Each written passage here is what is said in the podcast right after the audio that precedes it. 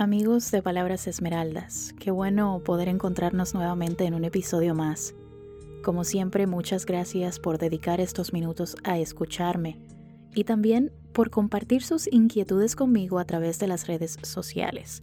Gracias a todos por las buenas vibras, por los bonitos comentarios que he recibido de ustedes sobre el episodio anterior, el episodio que habla sobre el merecimiento. Gracias infinitas porque con esos comentarios ustedes me siguen motivando a que haga contenido de calidad y sobre todo a que practique estas cosas que yo les comparto a ustedes, porque esto también es un aprendizaje para mí. Muchísimas gracias por darme la oportunidad de crecer junto con ustedes también. Y bien, antes de comenzar con el tema de hoy, quiero hacer énfasis en lo siguiente. Todo lo que ustedes escuchen en este y otros episodios no es sino una verdad a medias. Lo que comparto en este podcast es para que lo cuestionemos, para que lo identifiquemos en nosotros y si nos resuena, que nos demos la oportunidad de trabajarlo para que podamos vivir en coherencia. Además, las cuestiones que explico por este medio son muy extensas y realmente 15 o 20 minutos no son suficientes para detallar algo que cada uno experimenta de una forma distinta. Por eso les invito a que si escuchan algo que les resuena, que les hace dudar y que capta su atención, que por favor lo investiguen un poco más a fondo. Si aceptamos mantener una mente dispuesta a comprender nuevos conceptos y a escuchar, sobre todo escuchar nuestra voz interior, entonces podremos encaminarnos hacia nuestro mayor propósito de vida, el de evolucionar y vivir desde el amor ilimitado. En episodios anteriores ya he mencionado que cada uno de nosotros trae consigo heridas de infancia, creencias limitantes que nos impiden alcanzar nuestro potencial. También adoptamos patrones que defendemos como si fueran nuestros, porque así nos enseñaron y sin jamás cuestionarnos, decidimos recorrer la vida inconscientes de nuestra real esencia. Crecemos con esas heridas emocionales y con ayuda de nuestro ego, cada vez que se nos presenta una situación que nos recuerda la herida, nos ponemos una máscara que nos permite enfrentar la realidad. Esa máscara o máscaras, porque en algunos casos puede haber más de una herida, luego la aceptamos como parte de nuestra naturaleza. Y mientras vivimos disfrazados, nos alejamos cada vez más del real propósito por el cual nuestra alma decidió encarnar. Esto es gracias al ego, que la mayor parte del tiempo se la pasa distraído buscando el placer y evitando a toda costa sentir el más mínimo sufrimiento. Pero el sufrimiento, así como la satisfacción, es necesario para nosotros. Bien lo dijo Oscar Wilde, el sufrimiento es el medio por el cual existimos, porque gracias a él tenemos conciencia de existir. Existe la teoría de que cuando nacemos ya hemos venido preparados con todas las herramientas necesarias para alcanzar nuestro propósito de vida. Nuestra alma, antes de encarnar, ha elegido todo lo que nos ayudará a evolucionar. Incluso elige nuestro sufrimiento, esas experiencias dolorosas que muchas veces no comprendemos. Nuestra alma elige todo, la familia en la que nacemos, los amigos, las parejas amorosas, todo. Por esto a veces encuentras a personas con las que conectas de una forma inexplicable, gente que aparece de la nada y que se vuelve esencial para ti. Ya sé, escuchar que nuestra alma elige todo antes de encarnar suena como algo absurdo, pero no nos acomodemos en el lado más conveniente de esta ponderación y mejor pensemos en que es hora de responsabilizarnos por nuestras vidas. Siempre intentamos encontrar un culpable para lo malo que nos pasa. Estamos acostumbrados a darnos todo el mérito cuando las cosas van bien fue gracias a mi disciplina, a mi esfuerzo, me lo propuse, yo lo logré. Nos llenamos de orgullo, nos sentimos invencibles cuando todo va bien. Ah, pero cuando las cosas van mal, no, ahí la culpa es del gobierno, la culpa es de la situación, la culpa es del vecino, de la pareja, del perro, del gato. Todos son culpables menos nosotros. Y pensar que otros son culpables de nuestras desgracias es un engaño de nuestro ego. Si nuestra alma es capaz de elegir lo bueno, ella también es capaz de elegir lo malo que nos sucede. Nadie tiene la culpa de nuestras desgracias. Nosotros hemos decidido cada experiencia buena o mala. Nosotros nos ponemos en el lugar, la hora y el momento adecuado para cada situación. Que después de nacer no recordemos lo que nuestra alma eligió para nosotros. Bueno, eso lo dejaremos para otro episodio. Pero tu propósito en esta vida solo lo sabes tú, porque tú decides siempre qué hacer con lo que te sucede si fueras caminando por la calle y te encuentras dinero, tú decides si lo recoges, si lo gastas o si lo ahorras. Así pasa con las malas experiencias. Tú decides si las superas y las usas a tu favor o si te hundes en la agonía. Ese es tu libre albedrío. Existen millones de personas en el mundo que han utilizado las adversidades como palanca para impulsarse para lograr reinventarse. Una vez que comprendes tu dolor, te das cuenta de todo el poder que eso te otorga y de lo mucho que otros podrían inspirarse a través de ti. Pero el sufrimiento es algo que aún nos cuesta comprender porque le tenemos mucho miedo. Todos los sucesos desagradables y difíciles que nos ocurren están directamente relacionados a una de cinco heridas del alma heridas que se desarrollan en tres diferentes planos.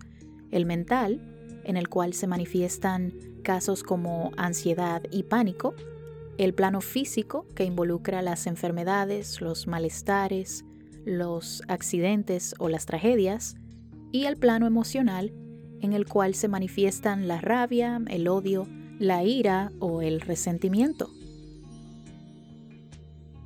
Para la especialista en causas metafísicas de las enfermedades, Liz Bourbeau, y quien además ha investigado y publicado varios libros sobre las heridas emocionales del alma, todos los seres humanos tenemos varias heridas que nos impiden mostrarnos tal como somos. Pero como todos vivimos las experiencias de manera distinta, estas heridas se manifiestan en un grado de profundidad diferente para cada uno. Además, Liz asegura que estas heridas también pueden haberse traído de vidas anteriores, y cuando encarnamos volvemos a manifestarlas porque aún necesitan sanarse por medio de la aceptación. Las heridas emocionales del alma son cinco, y cada una de ellas trae consigo una máscara que nos ayuda a disimular la herida. ¿De qué forma? Pues cuando nos sentimos heridos y no asumimos nuestra responsabilidad, Acusamos a los demás de hacernos daño, de sentirnos heridos, pero no nos responsabilizamos de nosotros mismos. Asumir nuestra responsabilidad significa sencillamente sentir esa herida y reconocer que no es la otra persona la que nos ha hecho daño, sino que el sufrimiento ocurre porque no nos hemos ocupado de sanar esa herida.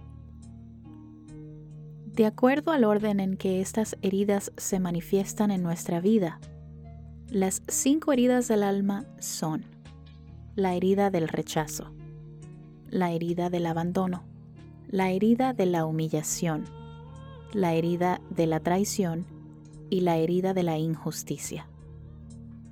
A continuación, te doy una breve descripción de cada una de estas heridas del alma.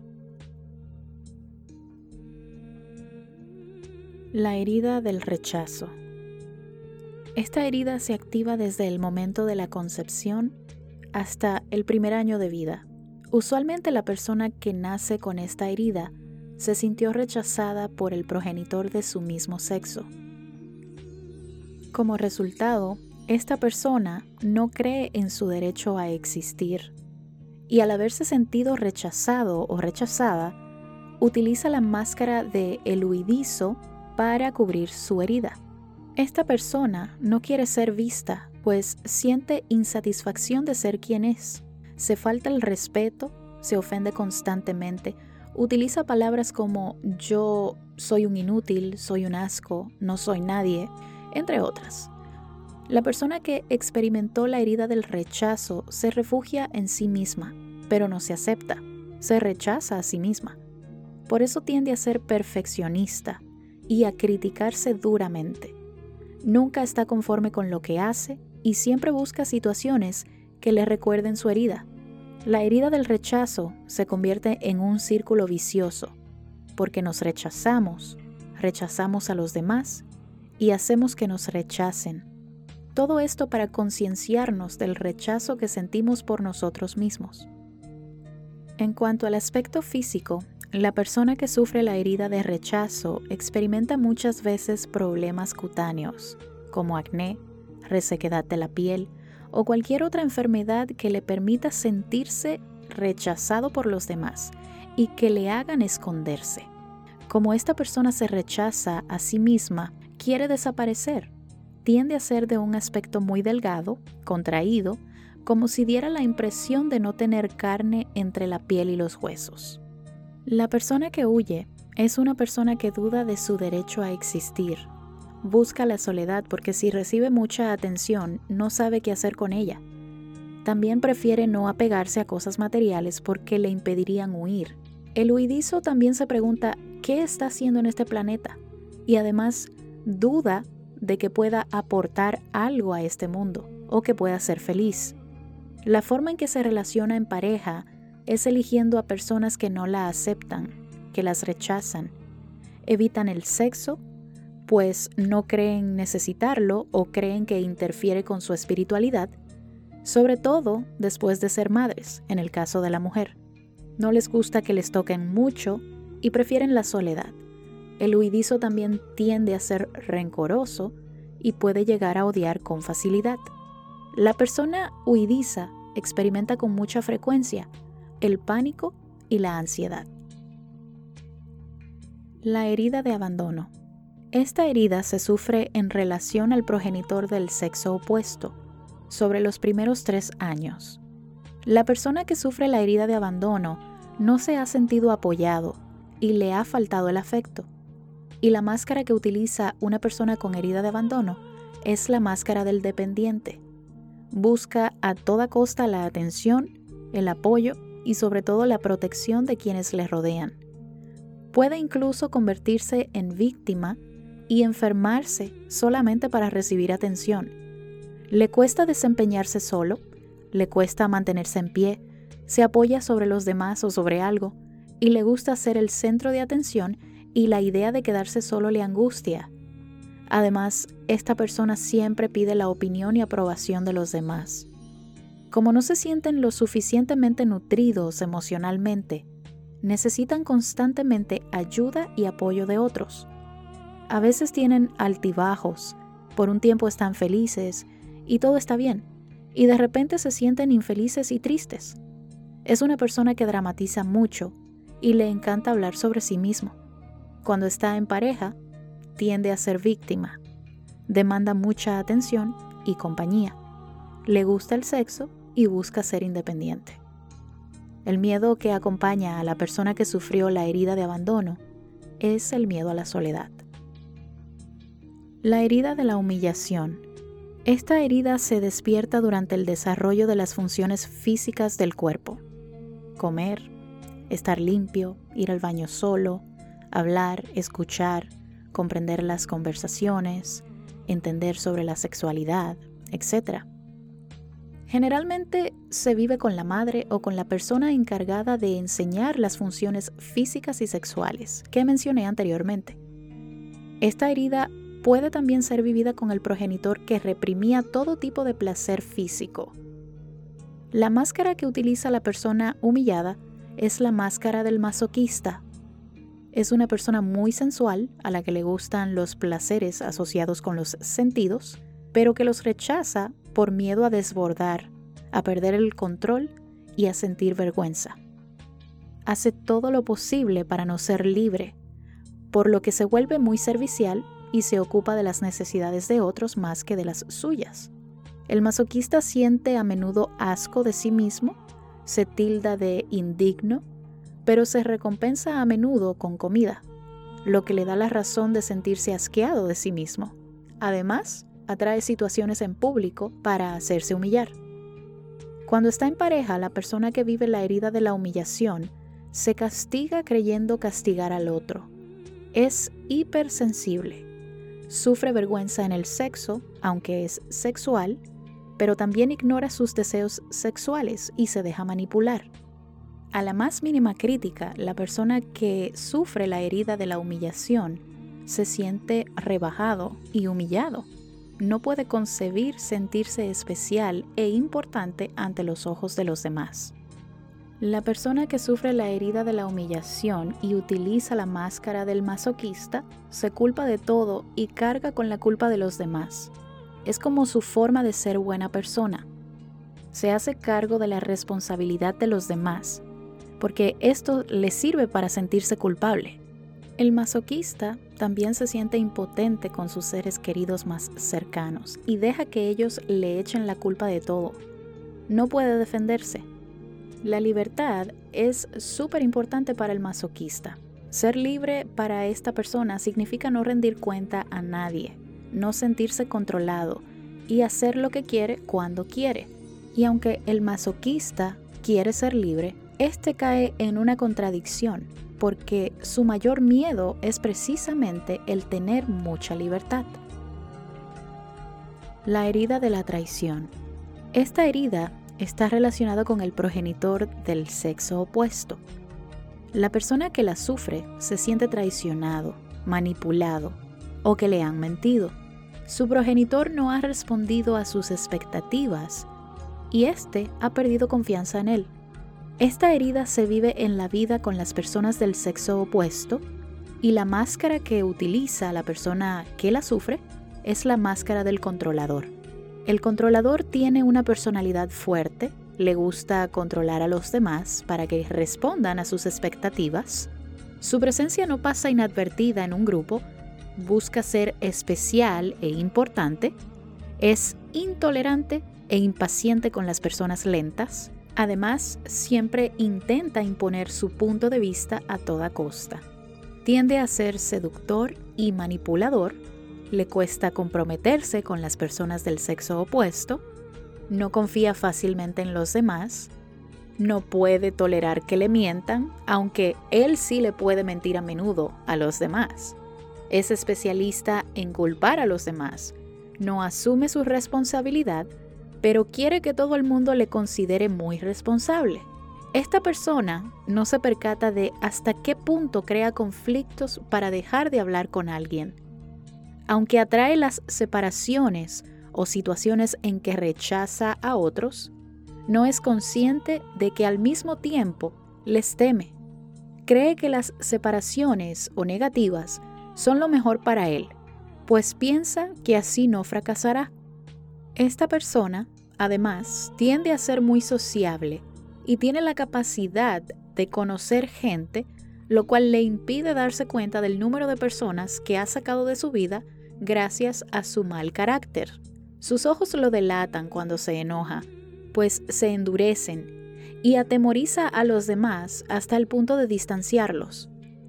No muestra vulnerabilidad, le gusta hacer reír y le gusta destacar.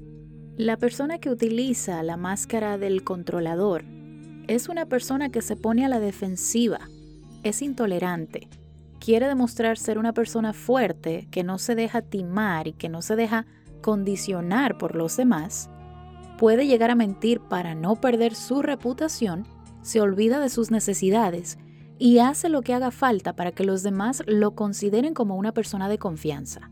La máscara del controlador se activa cada vez que alguien no cumple sus promesas. Al controlador le resulta muy difícil aceptar cualquier traición que viene de él mismo o de los demás, y hacen todo lo posible para ser personas responsables, fuertes, especiales e importantes. De esta manera, el controlador satisface su ego, porque no quiere ver cuántas veces a lo largo de la semana él se traiciona a sí mismo casi siempre lo hace inconscientemente, porque no soporta la traición, pero si se da cuenta de haber traicionado a alguien no cumpliendo una promesa, busca excusas y puede llegar a mentir diciendo que pensaba en la situación cuando en realidad se le había olvidado lo que tenía que hacer. Por otra parte, la personalidad del el controlador es una personalidad fuerte. Tiene unas creencias muy arraigadas y espera que los demás lo sigan. Se crea opiniones rápidamente sobre las personas o sobre las situaciones y siempre cree tener la razón. El controlador hace de todo para no ponerse en situación de enfrentamiento, porque sabe que podría perder el control. Y si se encuentra con personas más fuertes que él, se retira rápidamente. El controlador tiende también a interrumpir muchas veces a los demás. No espera a que los demás hayan acabado. Ah, pero si pasa al revés, él te va a decir, oye, pero déjame hablar que no he terminado. El controlador tiene poca paciencia con las personas lentas y aunque no parece agresivo, cuando las cosas no van como él quiere, se vuelve como tal. Se ve como alguien que se afirma a sí mismo con un carácter fuerte y que no se deja pisotear. Sin embargo, el controlador tiene muchos altibajos emocionales. Es muy exigente con las personas del sexo opuesto, tiene muy poca paciencia y le gusta tener siempre la última palabra.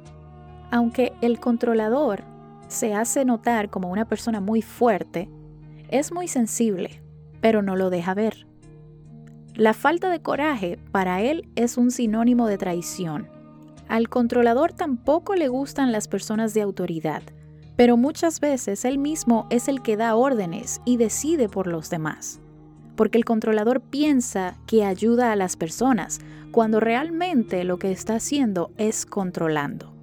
La persona que sufre esta herida le echa la culpa de su dolor y sus emociones a las personas del sexo opuesto. Estas personas tienen mucho miedo a perder el control. La herida de la injusticia. Esta herida se relaciona con el progenitor del mismo sexo. La persona que la sufre se ha sentido bloqueado en el desarrollo de su individualidad. Esta persona ha sufrido la frialdad y la insensibilidad de su progenitor. Esta herida es vivida en la vida con las personas del mismo sexo.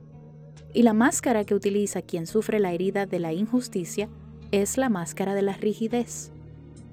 Quien ha vivido la injusticia se cree muy perfeccionista, quiere vivir desconectado de su sensibilidad Parece un eterno optimista, incluso aunque todo vaya mal.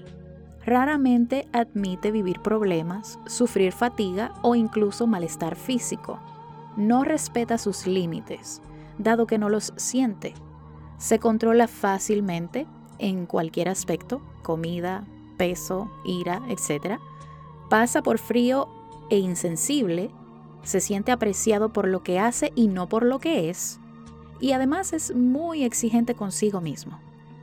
La persona que ha sentido la herida de la injusticia es una persona muy perfeccionista y lo hace para evitar ser juzgada.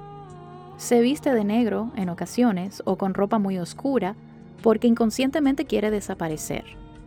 A estas personas también les resulta difícil reconocer la frialdad porque se consideran una persona cálida, que hace todo lo posible para que todo sea justo y armonioso.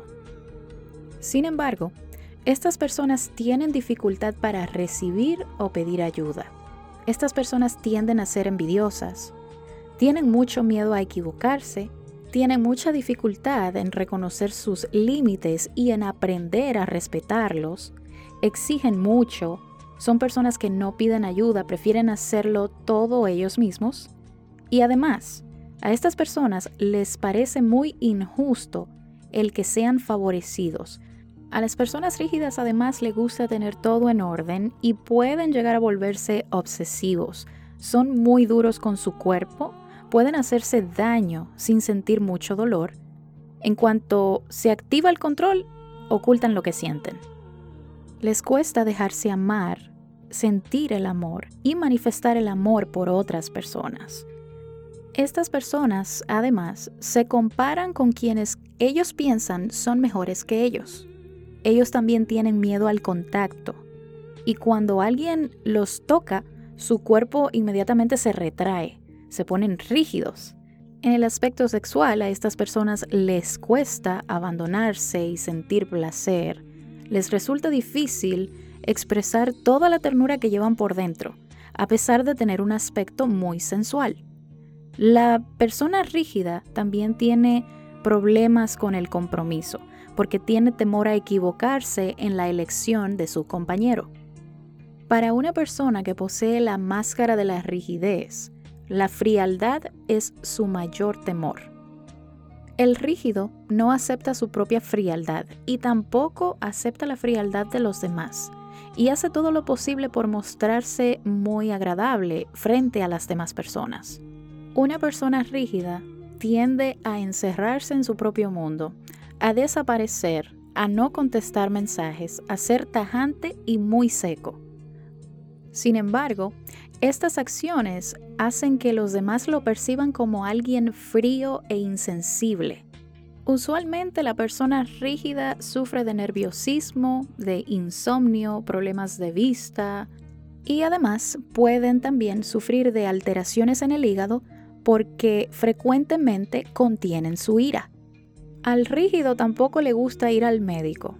Él espera a que las enfermedades se sanen solas o intenta curarse por sí mismo. El estrés y el enfado son muy comunes en estas personas, sobre todo el enfado con ellos mismos. Les cuesta divertirse y descansar porque creen que no se lo merecen. Las personas rígidas sienten falta de aprecio y valoración porque no saben recibir cumplidos. Ellos creen que no se lo merecen. Una persona rígida que experimentó la herida de la injusticia probablemente también experimentó la herida del rechazo. Y bien, estas han sido las cinco heridas emocionales del alma que nos impiden a nosotros desarrollar todo nuestro potencial de expresarnos desde lo más auténtico de nuestro ser. Hasta aquí hemos llegado con el episodio de hoy. Espero encontrarte en una próxima entrega donde hablaremos sobre cómo sanar cada una de estas heridas emocionales. Si este episodio ha sido de tu agrado o si consideras que este episodio le puede ser útil a alguno de tus amigos, no olvides compartirlo. Te recuerdo además que puedes suscribirte a este podcast si es que no lo has hecho todavía para que puedas seguir recibiendo notificaciones de los nuevos episodios. Gracias por haber llegado hasta el final. Te envío un abrazo de luz.